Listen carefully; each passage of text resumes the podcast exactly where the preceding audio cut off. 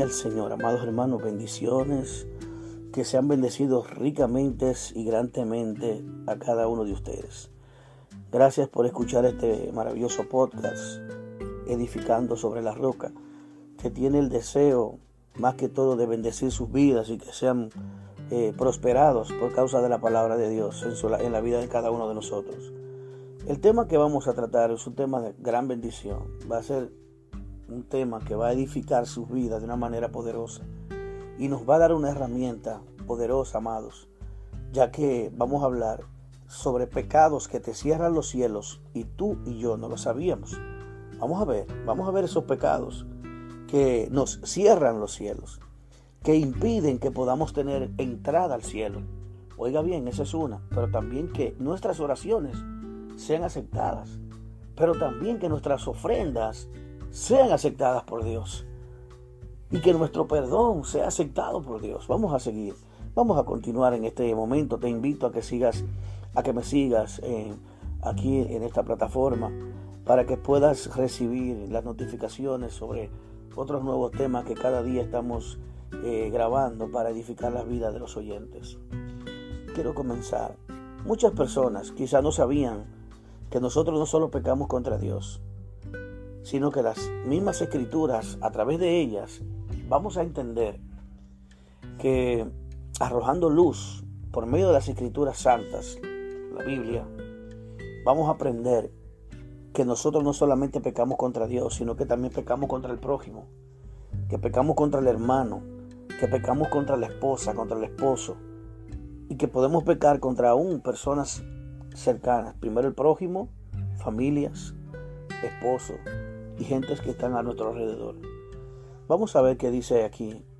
Pero es bueno que entendamos, amados. Voy a leer el primer texto, pero tiene la intención de demostrarle a ustedes que aunque en un texto aparentemente parezca que está diciendo algo que pudiéramos utilizarlo como una verdad bíblica con el fin de quizá establecer una doctrina, una enseñanza, esto puede ser muy errado ya que nunca podemos establecer una doctrina o una enseñanza con un solo versículo en la Biblia, ya que puede haber varios versículos que digan lo contrario a esto y tenemos que sopesar esas cosas antes de enseñar algo. Por eso quiero enseñarle esto, porque muchas personas que no conocen mucho de la palabra de Dios dicen por costumbre, no porque al único que yo le tengo que pedir perdón es a Dios. O sea, haciendo alusión como que nosotros no pecamos contra las personas que nosotros no ofendemos a las personas, sí pecamos contra las personas.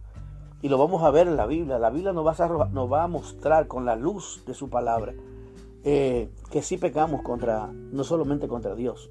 Vamos a ver. Si sacáramos de contexto todo esto que va a decir ahora la primera cita, pudiéramos creer que sí, que solo se peca contra Dios. Pero no es así. Vamos a estudiar. Salmo 51, versículo 4 dice lo siguiente. Contra ti, contra ti solo he pecado y he hecho lo malo delante de tus ojos, para que seas reconocido justo en tu palabra y tenido por puro en tu juicio. Aparentemente, el salmista David dice aquí, contra ti, contra ti solo he pecado. Podríamos decir, oh, pues solamente pecamos contra Dios, porque la Biblia lo dice. Pero vamos a ver, más adelante, es, al estudiar las escrituras, ella misma nos arrojarán luz. Si usamos este solo texto para decir lo que David en su contexto personal parecería que pecáramos solo contra Dios. Pero esa es la razón por la, que, por la que no podemos hacer una doctrina de un texto como hemos visto en muchos casos, como en muchos temas diferentes de la Biblia. Vamos a ver que la Biblia nos muestra si esto es así o tiene más información importante sobre esto. ¿Puede un hermano pecar contra mí? Esa es la pregunta que tenemos hoy. Miren aquí, según el apóstol Pedro, estando reunidos con el Señor, con Jesús y más discípulos, le hace una pregunta a Jesús. Y miren lo que Pedro le pregunta. Mateo 18, versículo 15 al 18. Por tanto, si tu hermano peca contra ti, ve y estando, ve y repréndele estando tú y él solos, y si te oyere, has ganado a tu hermano. Mas si no te oyere, toma un contigo a uno o dos, para que en boca de dos o tres testigos conste toda palabra. Si no lo oyere a ellos, dilo a la iglesia, y si no oyera la iglesia, tenle por gentil y publicano. De cierto os digo que todo lo que atéis en la tierra será atado en el cielo, y todo lo que desatéis en la tierra será desatado en el cielo. Aleluya. Esto es poderoso, hermano. Esto es poderoso. Maravilloso Dios. Escuche bien. ¿Se recuerdan otro texto que dice el Señor, que dice Pedro, le hace otra pregunta concerniente al mismo tema? Y él le pregunta, Señor, ¿cuántas veces he de a mi hermano si pecara contra mí? Jesús le dice hasta 70 veces 7. Dando referencia que no hay un número de veces por la cual tú tengas el límite de perdonar, sino cada vez que tu hermano te ofenda, perdónale. Y vamos a ver por qué. Vamos a descifrar bien este texto, vamos a desconstruirlo para que ustedes puedan entenderlo bien. Eso que acabamos de leer. Vamos a ver lo que Jesús nos muestra como un procedimiento al agotar que la iglesia debe de tener muy en cuenta en este caso. El punto número uno. Pedro le, el Señor le dice, cuando tu hermano peque contra ti, ve y tú estando él y tú y él solo, repréndelo. Y si te oyere y te hace caso y se arrepiente, te pide perdón, has ganado a tu hermano. Pero si en ese caso no te, no te pide perdón, no es suficiente, pues busca dos, o busca dos o tres testigos, uno o dos testigos, para que conste entre dos o tres testigos que, que esa persona te ofendió y que tú estás ofendido con esa persona y que esa persona debe de, pedirte perdón. Pero si no lo hace, pues no se retracta y te pide perdón. Pues entonces dice la tercera opción. Ve si la iglesia le reprende, oiga bien, para que éste pida perdón y aún así no lo hace, tenlo como inconverso, como gentil y publicano. Así dice la palabra de Dios. Y quiero leerle esto, hermano. Escuche bien. Cuando hablamos de el segundo punto, que Jesús hablaba de buscar dos testigos para esto, esto es muy importante, ya que en Números 35, versos 29 al 30, dice el siguiente, hay un poder que Dios les da en una veracidad en cuanto a tener dos o más testigos. Estas cosas os serán por ordenanza, por derecho, por vuestras edades, en todas vuestras habitaciones. Cualquiera que diere muerte a alguno, por dicho de testigo morirá el homicida. Mas un solo testigo no hará fe contra una persona para que muera. O sea, tendría que haber dos por lo menos testigos del hecho para que esa persona pueda ser acusada. Dice 2 de Corintios capítulo 13, verso 1, ya que el apóstol Pablo estaba corrigiendo, estaba exhortando, estaba reprendiendo a la iglesia de Corintios. Miren cómo él utiliza este mismo lenguaje. 2 de Corintios 13, verso 1. Esta es la tercera vez que voy a ustedes, por boca de dos o tres testigos se decidirá todo asunto. Pablo le ha dicho por tercera vez, ahora mismo, es la tercera vez que los amonesto con respecto a algo que les quiere decir a la iglesia. Hablando de que haya testigos, que por boca de dos o tres testigos se, dirá, se decidirá todo asunto. Él está haciendo alusión a lo que leímos en número eh, y a lo que leímos en Mateo también, que el mismo Jesús utilizó este mismo verso. Ya la iglesia no puede pedirle porque es, considerando, es considerado un pecador más y no hay razón por qué darle importancia. Eso es el tercer punto. Cuando la iglesia confronta a una persona por causa de un pecado, de una situación que está teniendo, y esa persona no se arrepiente, esa persona no pide perdón, entonces la iglesia, el Señor le aconseja a la iglesia que lo tenga por gentil y publicano, no lo exhorte más, no lo reprendas más, no le exijas que se arrepienta, porque es considerado como una persona inconversa que ya no tiene temor de Dios. Eso así. Bien, bendito sea el Señor. Miren la importancia que tiene estar bien con cada hermano en Cristo. Miren lo que dice el Señor aquí. Que nosotros tenemos que tener nuestra, nuestra vida, tenemos que cuidarnos, amados, de tener contienda entre hermanos por razones de cualquier forma. Tenemos que pedirle al Señor, amados, que Dios nos libre de las contiendas, nos libre de los chismes, de los pleitos, de las divisiones, de las enemistades con hermanos, porque eso no es de Dios. El diablo quiere destruir la iglesia y quiere que la iglesia tenga los cielos cerrados. Así como Balaán, que aconsejó a Balar peor, para que hiciera pecar al pueblo, para que a través de la fornicación el pueblo pecara contra Dios y así los cielos se cerraran y así la cobertura de Dios dejara de estar sobre el pueblo.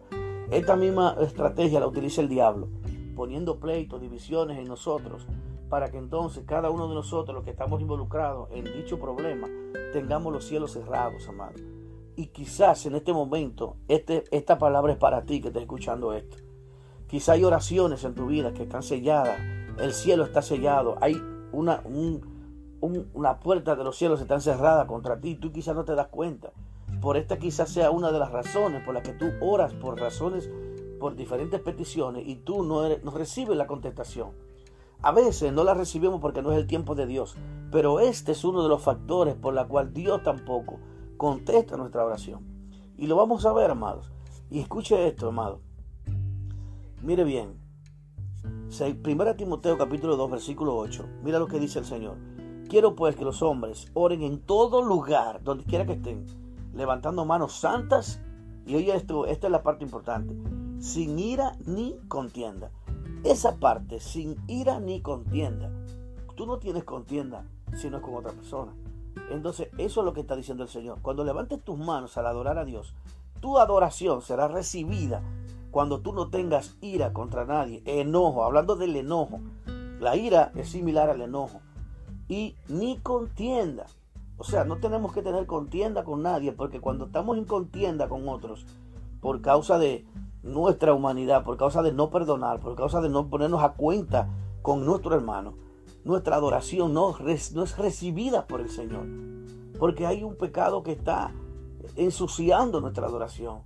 Y Dios, por lo tanto, no recibe en olor grato esa adoración. Y escuche bien, amado. Por eso cantamos, adoramos a Dios y no sentimos nada. Por esta razón, mírelo aquí. Esto habla de tener pleito sin resolver. Esto afecta nuestra santidad ante Dios. Para Dios debemos tener nuestras, nuestras cuentas claras. Y cuando levantamos nuestras manos, deben de estar santas, sin ira ni contienda. Romanos 12, versículo 17 al 21. Mira lo que dice aquí. No paguéis a nadie mal por mal. O sea, procurar lo bueno delante de todos los hombres. Si es posible, escucha este consejo. En cuanto dependa de ustedes, estad en paz con todos los hombres. O sea, es necesario, es necesario que nosotros tengamos paz unos con los otros para poder tener la puerta de los cielos abierta. Dice, no os venguéis vosotros mismos, amados míos, sino dejad lugar a la ira de Dios, porque escrito está, mía es la venganza, yo pagaré, dice el Señor. Así que, oiga lo que nos aconseja el Señor. Si tu enemigo tuviere hambre, dale de comer. Si tuviere sed, dale de beber. Pues haciendo esto, ascuas de fuego amontonará sobre su cabeza. Dice, el último consejo dice, no seas vencido de lo malo, sino vence con el bien el mal. Bendito es el Señor. Hermano, esto no es fácil. Esto no es fácil. Amar a vuestros enemigos, darle de comer al que te critica, al que te habla, al que te hace daño. Pero es un mandamiento de Dios. Porque si lo hacemos, entonces le damos lugar a la ira de Dios. Porque Dios no quiere que nosotros nos venguemos por nosotros mismos. Porque Él es Dios, es justo. Y Él es juez. Él nos va a juzgar a nosotros. Si nos vengamos por nosotros mismos, entonces la ira de Dios vendrá sobre nosotros. Y eso no es lo que Dios quiere. Dios quiere perdonarlo a ellos y quiere perdonarte a ti también y a mí. Y Dios no quiere que haya enemistad, que haya contienda, porque Dios sabe que el que está afectando, el que está en medio, enchinchando, como dicen ahí, es el enemigo, poniendo entre nosotros. Por eso la Biblia dice que nuestra lucha no es contra carne ni sangre, sino contra huestes y potestades de maldad. Entiendan, eso es así. Seguimos. Me gusta, como lo dice una versión diferente, la versión, la versión eh, actual, lenguaje actual. Y mire cómo lo dice la versión lenguaje actual, el verso, el verso 20 del capítulo 12 de Romanos. Y también dice, si tu hermano tiene hambre, dale de comer, y si tiene sed, dale de beber. Así harás que arda la cara, le arda la cara de vergüenza. Gloria al Señor. Tenemos que cumplir con el amor de Dios. El Señor perdonó a los que lo, lo que lo mataron. Esa fue su última palabra que dijo, Padre, perdónanos porque no saben lo que hacen. Nuestras ofensas, oiga bien, tendrán estorbo y además podemos condenarnos por causa, condenarnos por causa de estar enojados y no reconciliados con nuestro, no reconciliados con, reconciliados con nuestro adversario, con nuestros adversarios. Mateo 5, verso 21 dice, recuerden que hace mucho tiempo Moisés dijo, no maten, pues si alguien mata a otro será castigado pero ahora yo les aseguro que cualquiera que se enoje contra, contra otro tendrá que ir al juicio. Cualquiera que insulte a otro será llevado a los tribunales. Y el que maldiga a otro será echado en el fuego del infierno. Por eso, si llevas al altar del templo una ofrenda para Dios, y allí te acuerdas de que alguien está enojado contigo, deja la ofrenda delante del altar y ve inmediato y reconciliarte con esa persona y después de eso regresa a presentar tu ofrenda a Dios. Y si alguien te acusa de haberle hecho mal, arregla el problema con esa persona antes de que te, arregle, de que te entregue al juez. Si no, el juez le ordenará a un policía que te lleve a la cárcel. Te aseguro que no saldrás de allí sin que, sin que antes pagues la última moneda que debas. Esta es la versión en lenguaje actual. La, la Reina Valera número 160 tiene otra, otra explicación, pero es la misma cosa. Vamos a ver otro punto importante. Dios desea que tengamos paz con nuestra pareja, nuestro esposo o nuestra esposa. Vamos a ver qué dice Primera de Pedro 3, verso 7. En cuanto a ustedes, los esposos, sean comprensivos con sus esposas. Escuche esto. Reconozcan que, que ellas no tienen la fuerza de ustedes. Esta versión me, me, me intriga un poquito, porque oiga lo que dice. Reconozcan que ellas no tienen la fuerza de ustedes, pero que también a ella Dios le ha prometido la vida eterna si ustedes lo hacen así, Dios escuchará sus oraciones. Bendito sea el Señor. Pero quiero que veamos en la, versión Reina Valera, 1960. Vosotros maridos, igualmente, viví con ella sabiamente, dando honor a la mujer como a vaso más frágil y como a coherederas de la gracia de la vida, para que vuestras oraciones no tengan estorbo. O sea que si tenemos problemas con nuestra esposa o con nuestro esposo, nuestras oraciones van a tener problemas, amados. Y aquí, eh, según lo que veo en la exégesis de este texto, me hace entender del vaso frágil y también habla de que no tenemos la misma ella no tiene la misma fuerza que nosotros. Está hablando quizás de un maltrato, que no seamos maltratadores, que no seamos ofensores, que no aprovechemos nuestra fuerza física para utilizarla contra ella, con Dios de, de que nosotros podamos hacerle algún daño. Por eso habla de que somos que la tengamos como vaso más frágil. Pero miren como dice aquí, hermano, también las oraciones nuestras, si tenemos problemas eh, con la pareja, también tendrán estorbo ante la presencia de Dios. Y vamos a, recapitular. Si tenemos problemas con un hermano, dice la palabra de Dios que Dios no nos va a perdonar. Vamos a ver lo que dice aquí Mateo 6, 14 y 15. Que tenemos un deber de perdonar. Porque si perdonáis a los hombres sus ofensas, también nos perdonará vuestro Padre, vuestro Padre Celestial nuestras ofensas. Mas si no perdonáis a los hombres sus ofensas, tampoco vuestro Padre no perdonará vuestras ofensas. O sea, si yo no perdono, tampoco Dios me perdona. Y estamos hablando en serio, hermano. Esto está hablando de salvación. Esto está hablando de vida eterna. Está hablando de condenación. Está hablando de infierno. Está hablando de pérdida del alma. ¿eh? Este, esto, esto no es cualquier cosa. Pero quiero también que vayamos a otro texto increíble, increíble, Bendito sea el Señor. Gloria a Dios. Que está en Hebreo. Gloria a Dios. En Hebreos 12, verso 14. Y oiga lo que nos aconseja aquí el, escritor.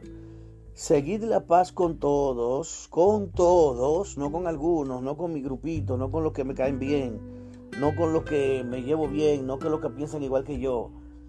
Y la santidad, seguir la paz con todo y la santidad, sin la cual nadie verá al Señor. La gente utiliza siempre, no sé por qué mochan, por qué cortan algunos textos que son importantes. Pero aquí dice uno, aquí las personas utilizan siempre el texto, sin santidad nadie, verá al Señor. Sin la santidad. Pero aquí dice, seguir la paz con todos. Está involucrando que si no tenemos paz unos con otros, si no nos perdonamos unos con otros, no seremos perdonados. Pero también habla también del trato con nuestros hijos, que no seamos ásperos con ellos, que no los llevemos a, fracasar, que no los empujemos por el maltrato, por la disciplina fuerte, por la manera de tratarlos, sino que tratemos de no exasperarlos, sino que seamos sabios con ellos, porque eso puede también traer problemas en nuestras oraciones. Entonces, recapitulemos, problemas con la esposa, cierra nuestros, los cielos de Dios para nuestras oraciones. Lo dice claro. Si nosotros dice, si tú vas a tirar tu ofrenda, vas a llevar tu ofrenda dice la palabra de Dios, si te acuerdas que tu hermano peca contra ti, primero ve y ponte de acuerdo con tu hermano y luego ve y pon allí tu ofrenda. Nuestra ofrenda, nuestras oraciones y nuestra adoración de cántico no son escuchadas por Dios cuando tenemos problemas con las personas que nos rodean. Dice la Biblia que levantemos nuestras manos en todo lugar, manos santas, sin ira ni contienda. Es decir, que cuando cantamos y tenemos eh, pleito entre pastores, entre líderes, entre hermanos, entre familias, nuestras oraciones no van, a no van a ser escuchadas por Dios. Tenemos que ponernos a cuentas. Tenemos que ponernos a cuenta con esas personas, tenemos que perdonarlas, tenemos que limpiar nuestro corazón para que tú y yo no le demos una ofrenda desagradable a Dios con olor y desagradable. Dios, el olor grato para Dios es la santidad. Dios recibe la ofrenda en olor grato como, como algo agradable cuando tú y yo perdonamos, Dios se goza, cuando tú y yo eh, pedimos perdón, Dios se goza, cuando tú y yo no nos vengamos y le hacemos bien a los que no hacen mal, Dios se goza, disfruta porque ese es el carácter de Dios que quiere que nosotros tengamos. Y Él quiere que nosotros hagamos eso para que tengamos vida y vida en abundancia. Entonces, amados hermanos, este es un mensaje maravilloso que yo quiero que usted y yo lo tengamos muy presente y que Dios quiere que usted y yo lo sepamos para que nos vaya bien, para que tengamos éxito en la vida, para que logremos nuestros objetivos de orar y nuestras oraciones sean escuchadas para que adoremos y Dios se manifieste y se, y, se glorifique nuestra adoración, para que nuestras ofrendas, como le dijo con, con, el centurión y como lo dijo con otras personas, que el Señor le decía, tus ofrendas han sido, han sido, han sido tomadas por el Señor, Dios le ha, agradado tus ofrendas. Y Dios bendice al dador alegre, Dios bendice cuando lo damos con alegría, Dios bendice cuando somos, eh, cuando damos para el reino de Dios, cuando ayudamos a alguien necesitado, Dios te bendice. Pero aún si nosotros tenemos y damos y damos y damos y no tenemos nuestro corazón alineado con nuestras palabras, pues también tendremos problemas con eso para y no vamos a ver el fruto de nuestro de nuestra siembra y nuestra cosecha. Aleluya. Así que amado hermano, en este momento quiero que tú realices una un examen interno mental y que vayas a la presencia de Dios y le digas, Señor, muéstrame si hay en mi corazón hay ira, hay contienda, hay enemistad, hay alguien que yo tengo que perdonar o pedirle perdón, hay alguien que tengo que ponerme a cuenta, un amigo, un familiar, un hermano, alguien que me haya criticado, que quizás yo no quiera saber de él, no quiero ni, que nadie me mencione, cuando me mencionan ese nombre siento rabia, siento esto. Entonces es una manifestación de que tú tienes algo contra esa persona y de que debes de orar y ponerte de acuerdo con, para que esa persona y tú se pongan eh, los dos a cuenta con el Señor. Y eso no le afecte el día que uno muera. Porque sin santidad, sin la paz y la santidad nadie verá al Señor, amado. Así que Dios le bendiga, Dios le guarde. Espero que este tema usted y yo lo analicemos muy bien, porque ha sido para mí de mucha bendición, ya que este tema tiene que ver con vida o muerte, hermano. Tiene que ver con cosas demasiado importantes. Así que Dios te bendiga, Dios te guarde. Quiero que te inscribas, que me sigas y que puedas compartir con otros estos audios que son de mucha bendición y que me cuestan, a mí me cuestan hacerlo. Me cuestan porque tengo que dedicarle tiempo de calidad, tengo que orar, tengo que pedirle dirección a Dios para que estos audios sean de bendición para ustedes también. Y primero que Dios ministre mi vida para que la vida de ustedes también sean bendecidas por la, con la palabra y que sean dirigidos por el Espíritu Santo. Así que Dios te bendiga, Dios te guarde, seas prosperado, seas bendecido y que en todo lo que emprendas tengas éxito. Dios te bendiga y Dios te guarde y seguimos edificados sobre la roca. Amén.